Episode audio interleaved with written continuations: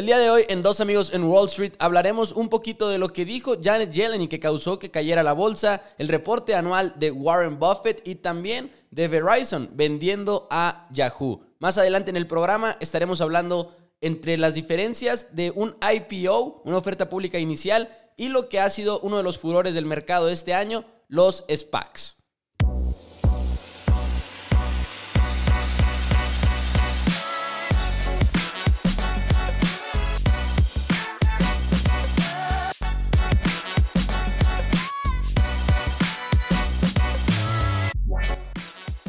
Hola a todos, bienvenidos a Dos Amigos en Wall Street. Mi nombre es Mauricio Rodríguez, como siempre con Juan Pablo Carrillo, para hablar un poquito de finanzas, del mundo de las noticias financieras y también del tema de hoy que va a ser IPOs comparados con los SPACs. Los SPACs que son uno de los furores del mercado de este, de este año. Yo no son nuevos, pero han tomado mucho, mucho furor últimamente.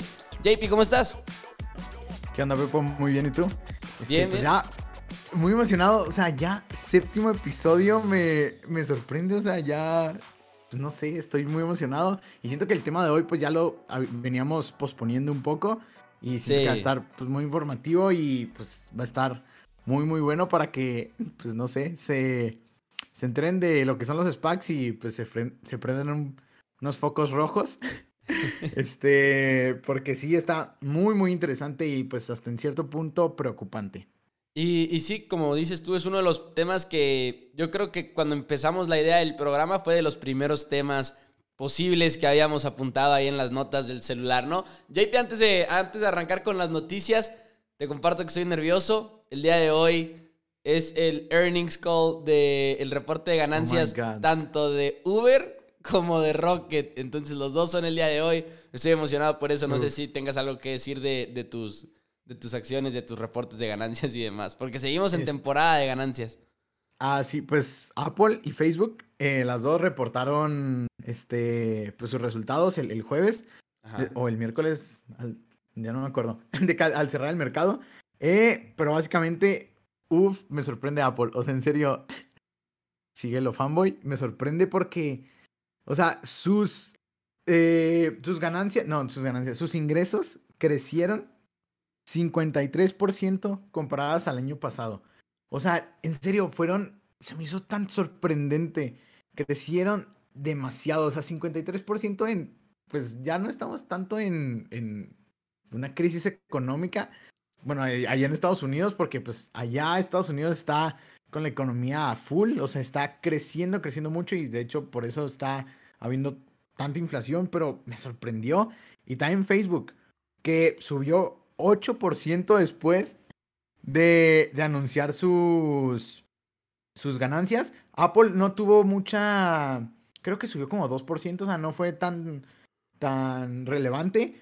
Pero Facebook, sus, sus ingresos crecieron 48% y la acción creció después de ese día eh, alrededor de 7% u 8%. ¿Qué tanto es, qué tanto es el número tan drástico, por ejemplo, de 53% en crecimiento de ingresos? ¿Qué tanto es porque en el 2020 no hubo tanto, o sea, me imagino que en el 2020 cayeron los ingresos, ¿no? Digo, eh, no, no, tengo aquí el reporte, pero me imagino. ¿Qué tanto es por eso?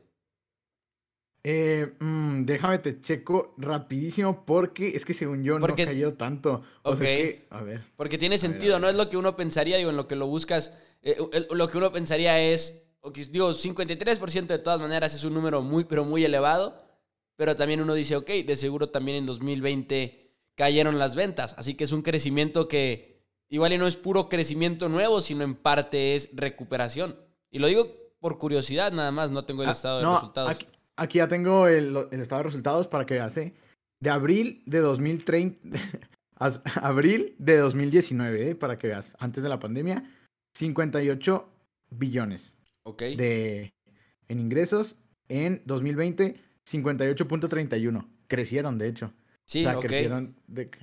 Y ya ahorita, en abril, 89 billones. Increíble. O sea, sí, es demasiado. estos, para que veas, en enero, o sea, el, anterior trimestre, fueron 111.44. Jamás se había visto, o sea, la cifra más alta que se tenía era la de enero de 2020 y fue de 91, 91.82 billones. No, pues es demasiado. Sí, esta es su tercer cifra histórica más grande. Bueno. De, de ganancias. O sea, sí me sorprendió bastante. Bueno, y con esto que como quiera ya es más o menos también noticias, pues empezamos con las noticias de esta semana. Adelante, JP. Bueno, bueno, pues, este, yo creo que, pues ya es que la otra vez estábamos hablando de, de, pues, cómo yo creía que las tasas de interés iban a, iban a subir antes de lo planeado. Y pues básicamente ese mismo miércoles hablaba Jerome Powell, que es el presidente de la Fed. Recuerden que siempre estar pendientes a lo que dice la Fed. Y básicamente me contradijo.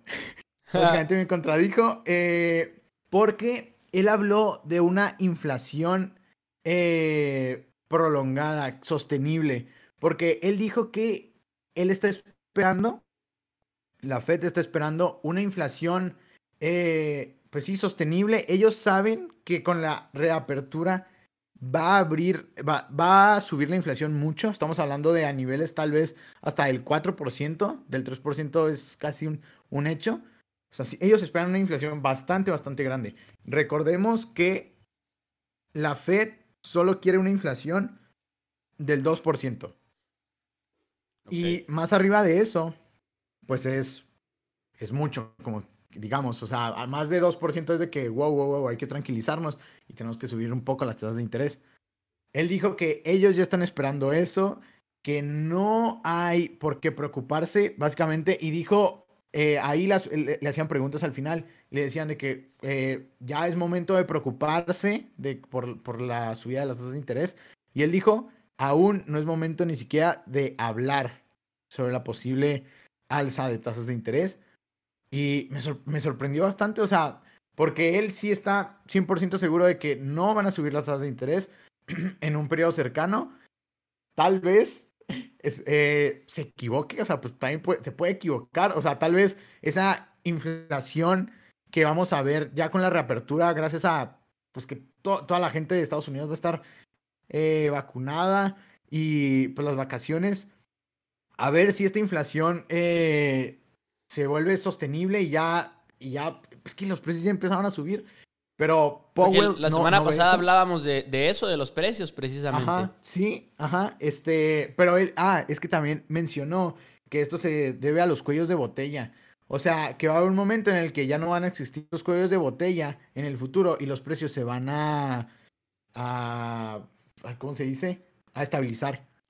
Cuellos, cuellos de botella, ¿te refieres a a, cuellos de botella en el, en el suministro de la materia prima. O sea, como ahorita hay tantos problemas, digamos, para la producción de madera, que dijimos que estaban, había subido más de casi 200%. Eh, por la, la, pandemia afectó mucho en, en, lo, en, el en la cadena de... De suministro. Ajá, en la cadena de suministro. Y esto está haciendo que haya menos producto. Por ejemplo, en los chips, en los, en los semiconductores ha habido menos, este, mm, pues sí, oferta. Y esto está haciendo que se encarezcan los, los precios. Es lo que menciona Powell, que no es tanto porque sea lo de la, lo de, pues sí, una inflación sostenible, vaya. Ok. Este, y me llamó mucho la atención, o sea, porque en realidad ellos sí piensan que, pues que no va a ser sostenible y va, y no va a ser, digamos, un 3% acá de que año con año. Y, pero pues yo creo, no sé si se equivoque porque ahí te va la segunda noticia. Ayer los mercados cayeron y, y fue un sell-off bastante importante, como el 2% en Nasdaq. O sea, sí estuvo, fue, fue acá que alarmante porque también me da mucha risa porque el mercado solo sube, o sea, el mercado solo sube y, y baja un día y ya dicen de que, no manches, pues, ¿qué pasó? O sea... Se acabó el mundo. ajá, o sea, y, y, me da mucha risa porque, pues, para mí, entre más caiga el mercado, o sea, a mí se me hace que está bien porque es, pues no sé, es saludable que caiga el mercado, no puede estar subiendo todo el tiempo. Ajá. Pero bueno, Janet Yellen eh, desplomó los mercados ayer, básicamente porque, recuerden, Janet Yellen es la secretaria del Tesoro de Estados Unidos.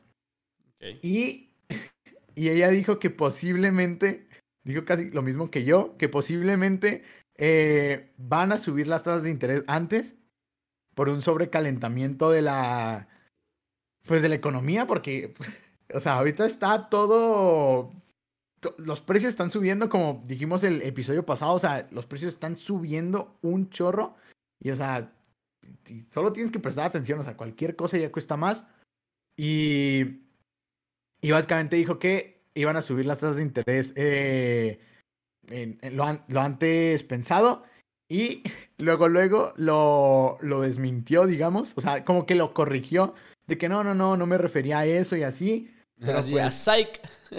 Ajá, o sea, pero lo que me parece muy interesante es que siento que ni siquiera dentro del gobierno, ni siquiera dentro de, de, la Fed, de, pues sí, de los que se encargan de la, eh, de las tasas de interés, no hay una decisión unánime, hay discrepancias entre lo que piensan ellos mismos y la verdad está muy, muy curioso. O sea, ahorita el mercado, recuerden que el mercado lo que más oye es incertidumbre, no saber qué va a pasar en el futuro y pues me da, me llama mucho, mucho la atención. Yo la verdad estoy del lado de, de Janet Yellen, o sea, pues como dije, o sea, yo sí pienso que pues como para marzo van a, van a empezar a subir las tasas de interés.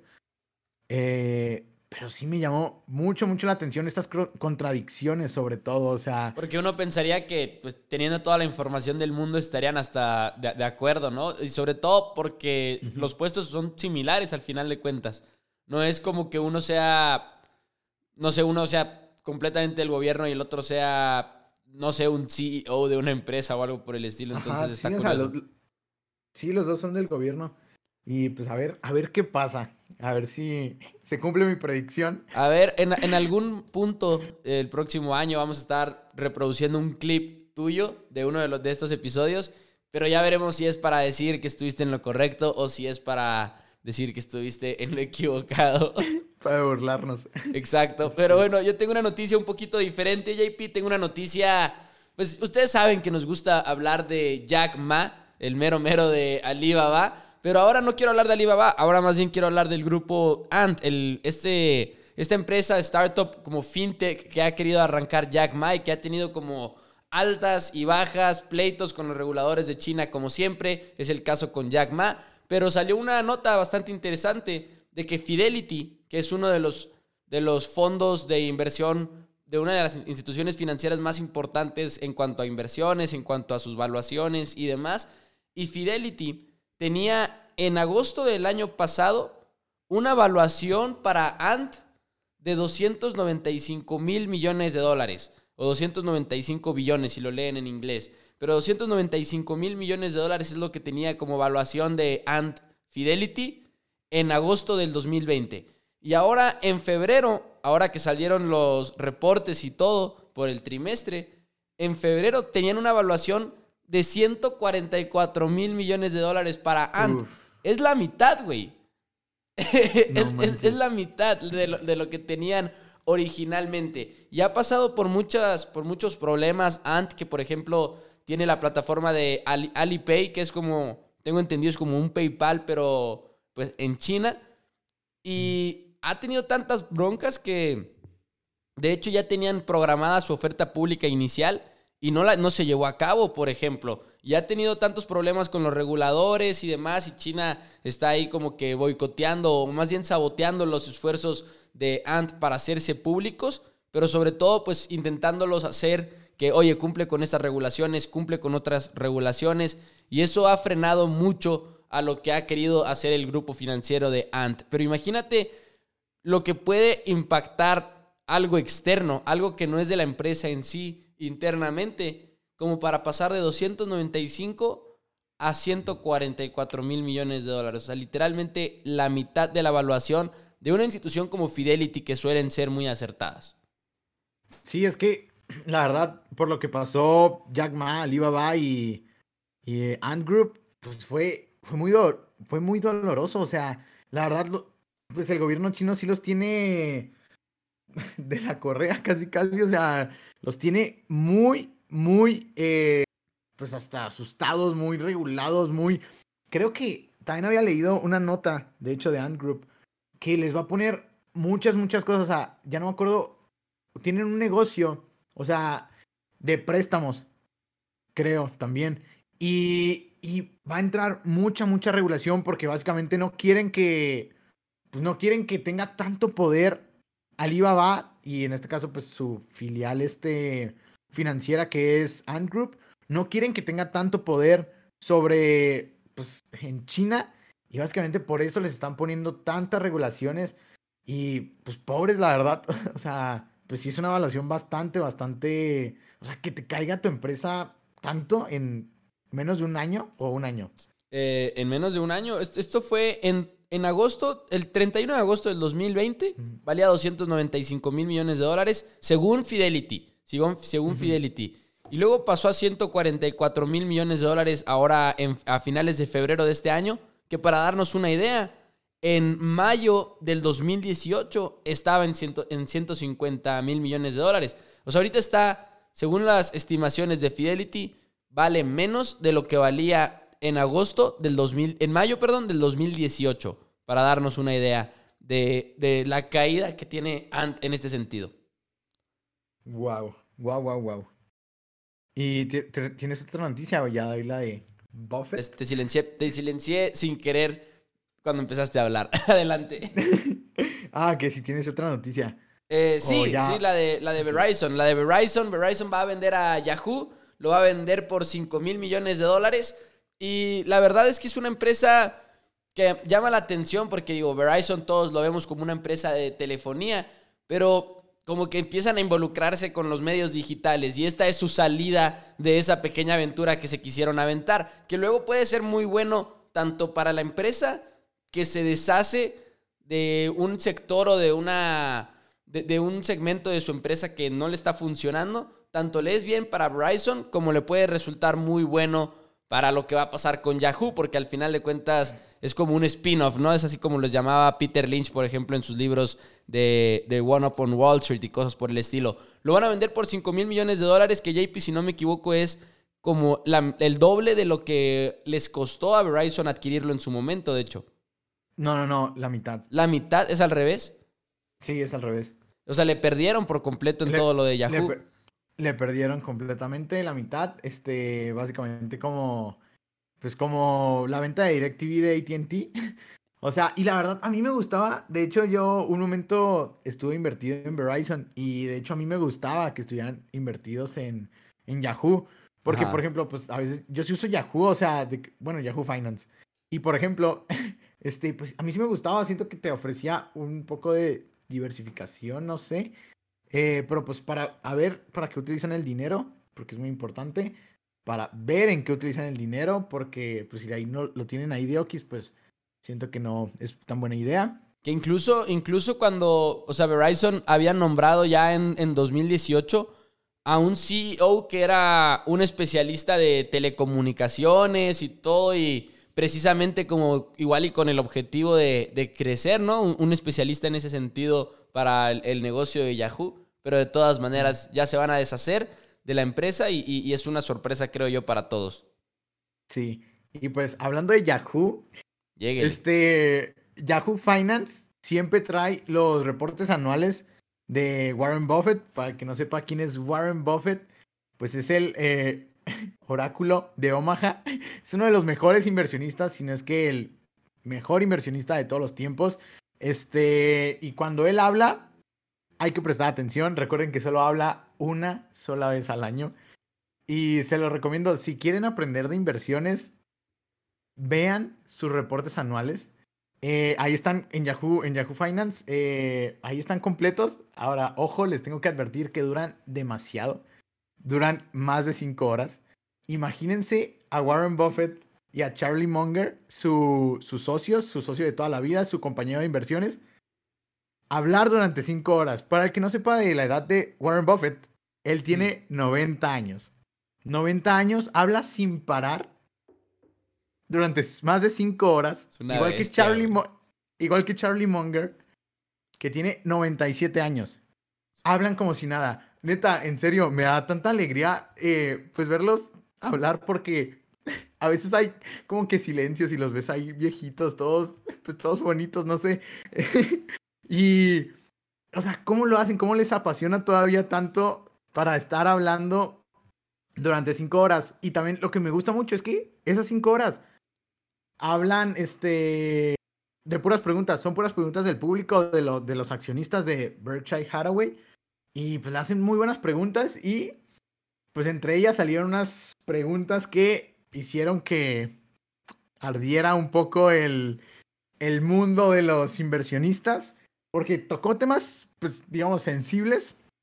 Entre ellos, primero a mencionar de que los temas el primero que mencionó, bueno, no el primero, mencionó muchos temas, pero lo que yo quiero remarcar es, primero la inflación.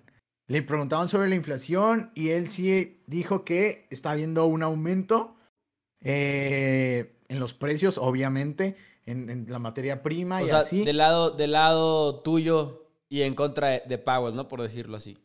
De lo que platicábamos ahorita. Ajá. Bueno, es que Powell sí sabe que hay inflación, pero eh, Powell... Lo que la causa. Ah, ajá, sí, sí, sí. Y, ah, también mencionar que, pues, lo de Powell, o sea, él se va a guiar mucho en si el empleo se recupera. Eso es lo que está esperando él, básicamente. Bueno, eh, ahora lo de Buffett, él hablaba que, pues, había mucha inflación y ahorita está muy, muy caliente la economía, o sea, muy, muy caliente y, y todo, todo está subiendo, o sea, estoy mencionando esto de la inflación, pues, para que sepamos que, o sea, ahí está. Y no hay que pues, perderla de vista porque recuerden, cuando suban las tasas de interés, va a bajar el mercado.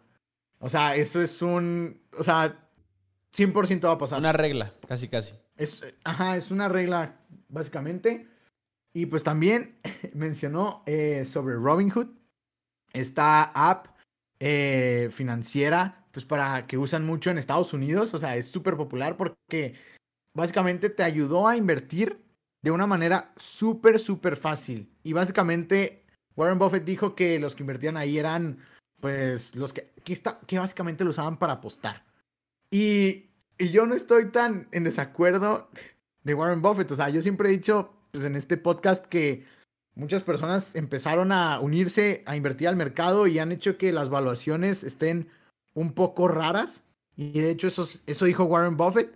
Por ejemplo, mencionaba que pues muchos están especulando, o sea, que había call options eh, de, para Apple de, de siete días. O sea, están apostando básicamente a que el precio de Apple va a subir en siete días. O sea, que, por favor, o sea, ¿cómo es posible que, o sea, eso, es apostar? Eso no es invertir para nada. Y, y muchos se ofendieron, de hecho, de que, o sea, sí fue noticia de que muchos le decían de que ya, ya estamos cansados de, de que de escuchar a Warren Buffett y que se crea el único oráculo y que puede predecir las inversiones. Y, y, me llama mucho la atención porque hace el anterior año y este, o sea, en, había noticias, por ejemplo, en YouTube, a mí me parecía de que value investing is dead, de que está muerto ya el value investing. Y luego yo de que, mm, claro que no, o sea, es, decir eso es como decir que que el precio de las casas, o sea, ya no importa ver su valor, o sea, que ya, pues, no sé. No, y, ha pasado, prácticamente pasa cada vez que Warren Buffett habla, ¿no? Porque cada vez va a criticar como la tendencia esa en el mercado, que es difícil igual y tú como inversionista verla pasar, ¿no? Y no, y no animarte a entrar, pero al final de cuentas muchas veces ha estado en lo correcto, ¿no? Y no por nada es quien es. Y cuando, por ejemplo, el, boom de, de las empresas tecnológicas, que fue como que en el 2000, también él estaba diciendo eso, de que, oigan, esto está mal, esto está mal, esto está mal, nadie le hizo caso y boom, hubo un, un crash. Fíjate que creo que muchas personas le perdieron credibilidad a raíz de que, pues, la empresa de Warren Buffett, Berkshire Hathaway, tiene un chorro de dinero en efectivo. O sea, no se imaginan cuánto es. Es demasiado. O sea, él siempre ha estado con ese dinero para buscar oportunidades de compra. Y en marzo 16, cuando todo estaba abajo, él no compró nada. O sea, él no compró nada y de hecho compró aerolíneas, ya no me acuerdo cuánto, y las vendió en pérdida. Las vendió en pérdida. Y como que ahí perdió un chorro de. Bueno, algunos sí lo criticaban, lo criticaban mucho de que, ah, sí, yo estoy haciendo un chorro de dinero. O sea, jovencitos, pues como nosotros, de que hicieron como más de 60% de su portafolio en un año, eh, porque subió un chorro el mercado. Y ellos decían, ah, sí, yo hice más que tú y pues yo no sé básicamente nada y tú eres un experto. Pero recordemos que Warren Buffett pues está viejito, o sea, tiene 90 años, o sea, su, su riesgo no va a ser, a mí es lo que yo pienso, su riesgo no va a ser igual a, un jovencito que, digamos, no tiene nada que perder y, y, también hasta el mercado le, le dio la razón porque hay, había una euforia total. ¿Y estás de acuerdo que es más fácil crecer un portafolio chico que un portafolio del tamaño del que tiene Warren Buffett? Mm, mm, Definitivamente. yo creo que eh, sí. Y de hecho tiene una conferencia en la que habla al respecto Warren Buffett, de que dice, tienes más oportunidad de crecer, porque igual y con un portafolio chico te puedes especializar mucho en unas empresas y con un portafolio tan grande no puedes especializarte en pocas empresas, porque hay una cantidad limitada de acciones que puedes tener. Sí, sí, cierto. Y, y ya el siguiente tema, habla de los SPACs. Este, también habló de los SPACs. ¿Y por qué? Eh, pues le están eh, pues molestando tanto. Pues no, sé si quieras explicar rápido qué es un SPAC, porque no, no sé si ¿Sí? ya lo dijimos. Eh, un SPAC, hay varias maneras en las que una empresa se puede hacer pública. La tradicional es la oferta pública inicial, que básicamente es anunciar nos vamos a hacer una empresa pública y puedes comprar nuestras acciones. En muy, muy resumidas cuentas. Pero hay un, los SPACs son empresas que más o menos la traducción de las siglas es una compañía con el propósito especial de adquisición. En otras palabras, es una empresa que se hace pública, una empresa que no tiene una operación ni nada, es literalmente una empresa que tiene dinero. Dinero, dinero. Tiene efectivo, no tiene operaciones, no tiene nada tiene efectivo la empresa que se hace pública. Y esa empresa nada más se hace pública para buscar comprar una empresa privada. Literalmente esa es su función. Entonces digamos que JP y yo decimos vamos a hacer una compañía, eh, dos amigos en, en Wall Street Holdings, por así decirlo, le vamos a meter tantos millones de dólares y nos vamos a hacer públicos de una manera nada más muy sencilla, sin ningún propósito, y buscamos una empresa privada que comprar para poderla hacer pública. Ahorita vamos a hablar más de los detalles y de cuáles son las diferencias y muchos datos ahorita de por qué los SPACs son una de las tendencias más canijas que hay ahorita en el mercado. Bueno, ya, eh, ya que explicaste lo, que son los SPACs, pues básicamente los SPACs eh, están dándole batalla a Warren Buffett porque como mencionabas, o sea, tienes que comprar una acción de a fuerzas, una empresa, cuando haces el SPAC tienes que comprar una empresa en menos de dos años. Bueno, en dos años es el deadline. O, y, pues básicamente, ahorita el mercado, Warren Buffett mencionó que estaba, no dijo que estaba sobrevaluado, de hecho, sí le preguntaron que está sobrevaluado y luego dijo que, mm, o sea, no lo dijo en sí. Y, pero de todos modos, están saliendo tantas SPACs ahorita y recuerden que tienen que comprar una acción, una compañía de a fuerzas. Y eso, eso quiere decir que pues Warren Buffett se está quedando sin, sin oportunidad de comprar empresas porque hay mucha, mucha competencia. Y recuerden que estas las tienen que comprar de a fuerzas o, se liquida la, la, empresa, o sea, y se devuelve el dinero. No sé muy bien cómo está el rollo de la devolución del dinero, pero básicamente si no se concreta, pues adiós esa compañía. Y pues básicamente él dijo hizo, mencionó una frase muy, muy chistosa de que no, pues yo también compraría una, si me apuntan en la cabeza con un arma, pues claro que yo voy a comprar una, una empresa, pero no sé qué tan buena vaya a ser. Porque recordemos, en dos años encontrar una empresa para comprar es muy difícil. Y de hecho, pues no hay tantas empresas allá afuera y entre más SPACs haya, pues van a comprar más caro. O sea, y hasta empresas de mala calidad. O sea, recordemos que tienen que comprar empresas de buena calidad y pues no hay tantas que digamos allá en el allá afuera. Y es un problema que está viendo Buffett y pues a ver cómo nos va porque yo sí pienso que podría ser un problema bastante grande porque está creciendo mucho esto de los SPACs. Y, y de hecho, ahorita vamos a, pues de hecho podemos pasar al tema de una vez, si quieres. Sí, de hecho, vamos a nada más efecto de sonido porque es necesario, es justo y necesario. De hecho, una de las cosas principales con todo lo de los SPACs es la cantidad de SPACs que hay, como tú lo mencionas, y además algo que vamos a estar platicando el día de hoy de cómo los inversionistas pueden perder en un SPAC, pero los que rara vez salen perdiendo es el equipo de administración o como le dicen los sponsors, los, como los patrocinadores, así es como les, les están llamando, ese es el término que les han dado. Pero para ponerle un poquito de números y supongo que tú también tienes algunos, pero para ponerle un, poco de números a, lo que hemos estado platicando de la cantidad que hay, ha habido 100 fusiones entre SPACs y empresas privadas desde el 2018. Hay otras 100 fusiones que están esperando a concretar. Actualmente, y estos son datos de, de Wall Street Journal, actualmente hay más de 400 SPACs que están buscando una empresa con la cual fusionarse.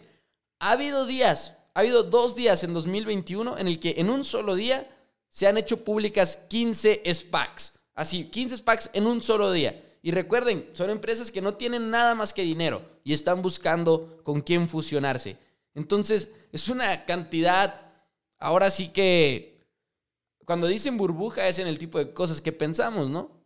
Sí, sí, sí, sí. También tengo otro dato de, pues este artículo fue hace dos semanas, eh, que hace seis meses, hace seis meses desde esas dos semanas anteriores, eh, había alrededor de cinco SPACs por día. Salían alrededor del mercado y ahorita como que ya empezó la SEC a dar un poco más de regulación, que es necesario mencionar que el IPO, la oferta pública inicial, es la que tiene más regulaciones. Esta se tarda entre alrededor de entre cuatro a seis meses, más o menos, porque tienen que cumplir con ciertos estándares. También eh, lo que tiene la, el IPO es que contratas a un eh, banco pues, inversionista que te ayuda a listar las acciones y el banco ahí se queda con una pequeña comisión. Lo que tiene, lo que tienen los SPACs es que básicamente el fundador, también llamado sponsor, tiene la oportunidad de comprar eh, pues, las acciones el 20% de las acciones a un súper descuento. Un súper, súper descuento. Aquí les doy eh, un dato de uno de los, de los casos más sonados, que es este pa, Palijapitaya, que es un, e, es un tipo de... Es que es un tipo de, de, India, si no me equivoco, eh, de Facebook, que él tiene seis SPACs, de hecho.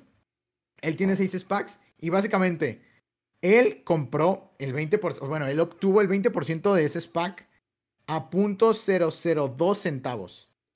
Al mercado se vendió en 10, en 10, en 10 dólares.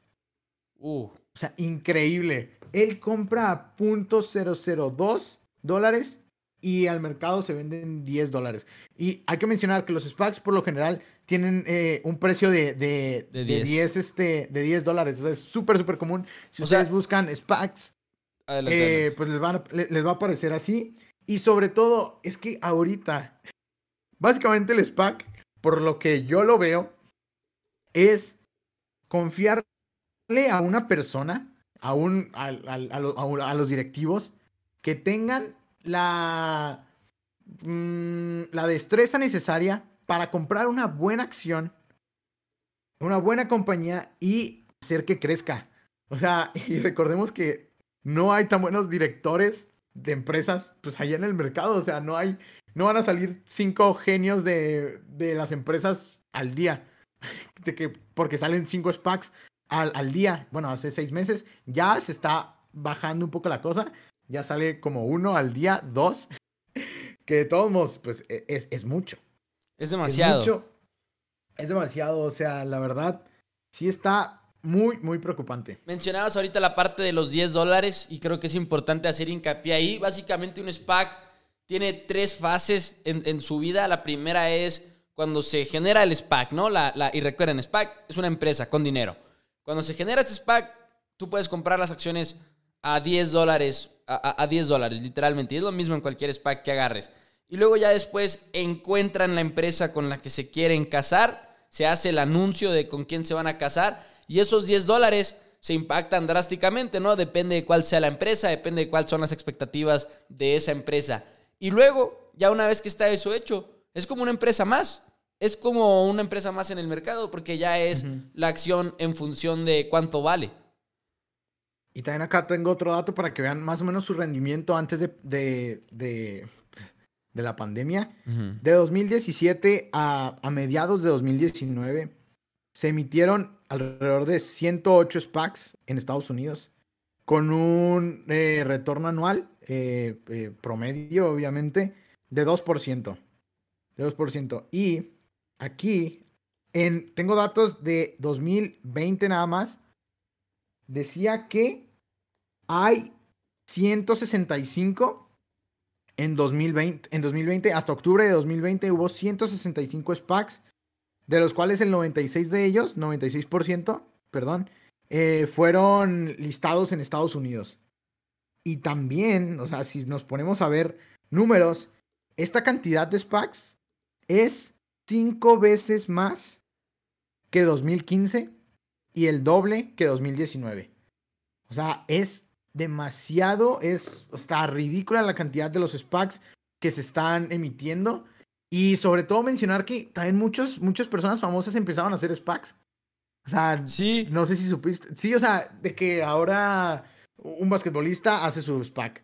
O sea, pues básicamente están ganando mucho dinero porque recordemos que ellos tienen la, la oportunidad de, de, que el 20% del SPAC sea súper, súper barato para ellos y ya ellos en el mercado lo venden en, en 10 dólares. Y hay, y hay gente, o sea, por ejemplo, ahorita tú como inversionista, hay personas que nada más se animan a meterle al SPAC por la persona que es, o sea, uh -huh. porque confían en ese sponsor, confían en ese equipo de administración. Hay una persona, y, y, y, ahorita hablabas, por ejemplo, más bien hay una empresa, ahorita hablabas de la parte en la que el equipo de administración puede comprar la empresa que se compre en un descuento muy, pero muy fuerte. 20% de esa empresa la pueden comprar en un descuento. Quería ponerlo en, en números Multiplan, por ejemplo, es una empresa que se hizo pública por medio de un SPAC recientemente. Va 30% abajo desde octubre. O sea, ha caído feo, feo, feo desde octubre. 30%. Uf. Sin embargo, está evaluada en 140 millones de dólares la, la, la empresa en sí. Uh -huh. A los. El, el 20% de la empresa, más bien, 140 millones de dólares. A los inversionistas, a los sponsors que pudieron comprarla en un descuento, les costó 20 millones. O sea, cuando hablamos de un descuento, estamos hablando de un descuento muy, pero muy fuerte. Les costó 20 millones de dólares y ahorita cuestan 140 millones de dólares esas acciones, ese 20%. Y de todas maneras, esto es de toda, a pesar de que va 30% abajo. Imagínate cuando se recupere, por ejemplo. Entonces, Tú como inversionista puedes estar perdiendo dinero en un SPAC, pero el equipo de administración le está yendo de lujo. Sí. Y pues mencionar dos casos. O sea, recordemos que creo que uno de los casos más sonados al principio de los SPACs fue Nikola. Esta empresa sí. que se supone que iba a ser la, la competencia de Tesla, pero ahora tiene que utilizar el hidrógeno. Vaya, pues casi, casi fraude. O sea, de 10 dólares pasó hasta ¿Hasta cuánto pasó? Como hasta 75 dólares. Y ahorita de nuevo está en 10.68. O sea, y recordemos, recordemos que no tienen ventas. O sea, es increíble. O sea, ellos no tienen. O sea, es, es increíble. O sea, ellos solo tienen dinero. No, no, no, no, no tienen una operación. No tienen. O sea, cuando vayan a comprar una empresa, acciones de una empresa, es importante ver que genere dinero, que ya haya demostrado que su producto lo compran. Este, ¿y vas a decir algo? No, o sea, nada más decir que a pesar, incluso les llaman empresas eh, de cheque en blanco, así es como ajá, les llaman la, también a ajá, los SPACs. Sí. Pero, digo, no, no, no quiere decir que no haya buenas SPACs. O sea, no quiere decir sí. que no puedas tener éxito con una inversión de SPAC. Simplemente ahorita como que la incertidumbre y ahorita la preocupación que le da a uno es que hay demasiadas. Y no a sí. todas les puede ir bien. O sea, simple y sencillamente sí, no es posible. Sencillamente, muy sencillo. Hay un número finito de empresas buenas. Y entre más SPACs haya, menos oportunidad, menos porcentaje de probabilidad es, vas a tener tú como SPAC de comprar una buena empresa. Es así Exacto. de sencillo. Son, pues son matemáticas, o sea, es, es así de sencillo y obviamente hay, eh, siento que el SPAC, el mejor SPAC eh, más reconocido es DraftKings, supongo, le ha ido bastante, bastante bien. Uh -huh. Pero, por ejemplo, Virgin Galactic, que es esta empresa de, que fundó Richard Branson para pues, viajar, hacer viajes, sí. eh, digamos, al, espacio, básicamente. Bueno, no al espacio, pero... Eh, pues viajes así. o sea, medio de que afuera de la Tierra. Eh, y, y, pues básicamente están súper volátiles. O sea, en serio, súper, súper, súper volátiles. Y me llama mucho, mucho la atención porque también aquí tengo otro dato de cuánto dinero han reunido eh, las SPACs en 2020. Bueno, hasta octubre de 2020. Se juntaron 12 veces más el dinero eh, que en 2015. O sea, es ridículo. O sea, 12 veces más que en 2015 es. Uf, demasiado. Y también, pues también, pues, no, es que es. Me, me sorprende un chorro, o sea, en serio. Y también, Bloomberg sacó un reporte, de hecho. ¿De esto? De el que. Ajá. De. De. Pues de la caída, porque empezaron a caer todas, todas las SPACs.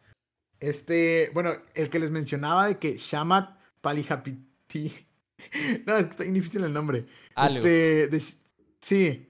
Este, él tiene seis eh, SPACs. Y él como que él, él, fue uno de los pioneros, digamos. Él, él, es el que tiene Virgin Galactic. De hecho, él hizo la SPAC de Virgin Galactic. Y todas... Bueno, no, no todas. O sea, solo tres, han, solo la mitad de sus empresas han conseguido fusionarse o comprar otra empresa. Las otras tres, pues ahí andan y pues han bajado demasiado. O sea, el artículo es, era hasta abril de 2010, abril 17 de 2021, perdón. Y ahí mencionaba que de febrero, de febrero 17 a abril 17, el SPAC Index, que es de que un índice de, todo, de los SPACs, había bajado en, esa, en ese momento 21.8% en esa fecha, de febrero 17 a abril 17. Y todas las demás recordemos que tiene 6, todas bajaron más que el índice. O sea, bajaron una 22.1, la otra 30.7, la otra 31.7, 33.0, 41.7, 52.9. Virgin Galactic fue la que bajó tanto. Ahora, hay algo, ayer estaba leyendo un artículo justamente en preparación al programa y, como que me te cae el 20 de que sí, ok, estamos ahorita hablando de estadísticas, ¿no? De tantos SPACs en un día, de lo que pueden hacer los inversionistas, lo que pueden hacer los sponsors y todo. Estaba leyendo acerca de Alec Gors, que es la persona que más SPACs tiene. Tiene 13 SPACs, ha hecho 13 SPACs. Increíble. es demasiado, güey. Pero además él ya tiene muchos años haciéndolo, o sea, no es como ah, parte de la tendencia en 2021, en 2020, sino sí tiene más años haciéndolo. Pero como que ahorita estaba pensando, ok, ¿por qué una empresa dice, me voy a ir por medio de un SPAC y no por medio de, una oferta pública inicial, que es lo normal? Pues es por, más que nada creo yo, por la facilidad, ¿no? O sea, sí. en vez de tener que hacer todo el proceso con un banco, de que te hagan la evaluación los bancos, los reguladores y todo eso, pues bueno, te compra una empresa que ya es pública y de la nada ya eres una empresa pública y tienes una inyección de dinero bastante considerable. Pero, por ejemplo, lo que yo estaba pensando es, se nos olvida quizá que una, em, sobre todo en empresas privadas, aunque sean empresas grandes, pues son personas las que están a cargo de estas empresas. Y la parte de la relación es muy, muy importante. Porque estaba leyendo, por ejemplo, en el caso de Alec Gors, iba a comprar una, em, compró una empresa que se llama Luminar, que es una empresa de tecnología en ah, cuanto a los automóviles, que había expertos que le decían al presidente de Luminar, güey, tu empresa puede llegar a costar 9 mil millones de dólares. Y Alec Gores, por medio de su SPAC, la termina comprando como en 3, 4 mil millones de dólares. O sea, como más o menos más de la mitad de lo que le estaba, menos de la mitad de lo que le estaban diciendo los analistas a, este CEO. Pero, pues es, es, por lo mismo, ¿no? Es por la parte de las relaciones, es por la parte de que igual tú tienes una empresa privada y escuchas a Alec Gores, te endulza los oídos tanto con cosas verdaderas como con cosas falsas y decides, ok, me voy a ir con él. Y, es cuando también piensas como que en todos esos impactos de cómo igual y se nos olvida que son personas reales las que están detrás de todos estos movimientos. Sí. Es que básicamente son promesas. Literalmente. Son, son promesas, te prometo, yo persona, eh, que, que voy a comprar una compañía y voy a hacer crecer tu dinero.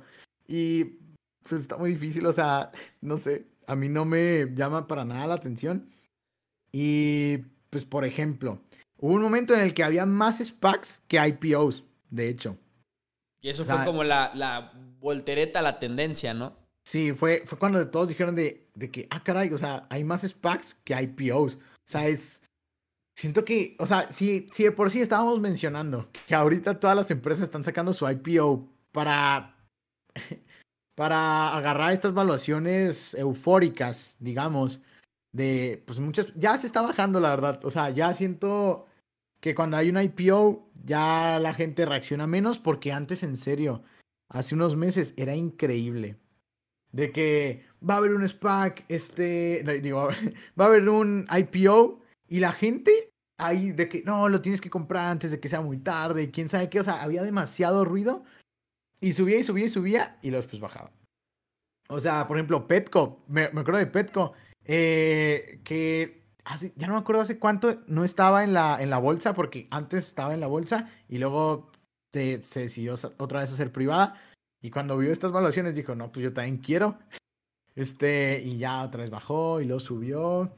Este, o sea, si estábamos mencionando que había demasiados IPOs para que los SPACs en un momento, bueno, fue un momento corto, pero que hubiera más SPACs que IPOs es demasiado. O sea, sí es algo de preocuparse porque, o sea, si, es una señal, una de las señales cuando hay una, pues no quiero decir burbuja, pero sobrecalentamiento de, pues cuando hay de mucha euforia, es cuando hay demasiadas IPOs y SPACs. Sí. O sea, es, es una señal, así que tienen que tener esto en cuenta. También lo de la inflación, siento que ahorita son los factores más preocupantes. Eh, no tanto sobre las valuaciones, porque siento que ha, ha, habido bastantes correcciones en las valuaciones. Ya no están tan, tan locas como hace unos meses. También ya hay más certidumbre de la, de la economía, de la, de la reapertura de, de, pues de las vacunas. También. Ya hay más certidumbre sobre eso. Yo siento que ahorita los. El temor es cuántas IPOs hay. Porque la verdad, yo siento que va a desaparecer el dinero. O sea, va a desaparecer el dinero porque cuando empiecen a vender, digamos, pues ese dinero, uff, o sea, desaparece de la nada. O sea, de la nada, eh, una empresa puede valer. Eh, por ejemplo, Tesla ha estado cayendo, de hecho. No sé si sabías. hay varias empresas que. Peloton cayó 9% hoy. Sigo a mucha gente que está muy invertida en Peloton y ahorita están en pánico por completo. Eh, pero sí. Sí, esa Tesla, Tesla estaba cayendo. Este, como un 10%, 11% desde su último piquito. Este, es que, así que en, en, en, cuanto a evaluaciones, ya no lo veo tan, tan loco porque pues, pues veo Tesla y se está moviendo, siento que, como dije la, la otra vez, se va a mover un poco lateralmente. Y, pues básicamente esas son las, las que yo veo las preocupaciones que deben de estar eh, pues alerta. Eh, sobre todo en cuanto a los, las tasas de interés, yo siento que es clave la, los datos de empleo de Estados Unidos. Pues sí, efectivamente. Pues JP, creo que llegamos al final del episodio. ¿Algo que quieras agregar? Muchísimas gracias. Este, no, pues nada, eh, que pues, si, si pueden compartir porfa, eh, alguien que pues, le guste, que sepa que, que sepan que pues, le puede interesar o quiere invertir. Y pues por favor síganos en, en Instagram, en Dos Amigos en Wall Street.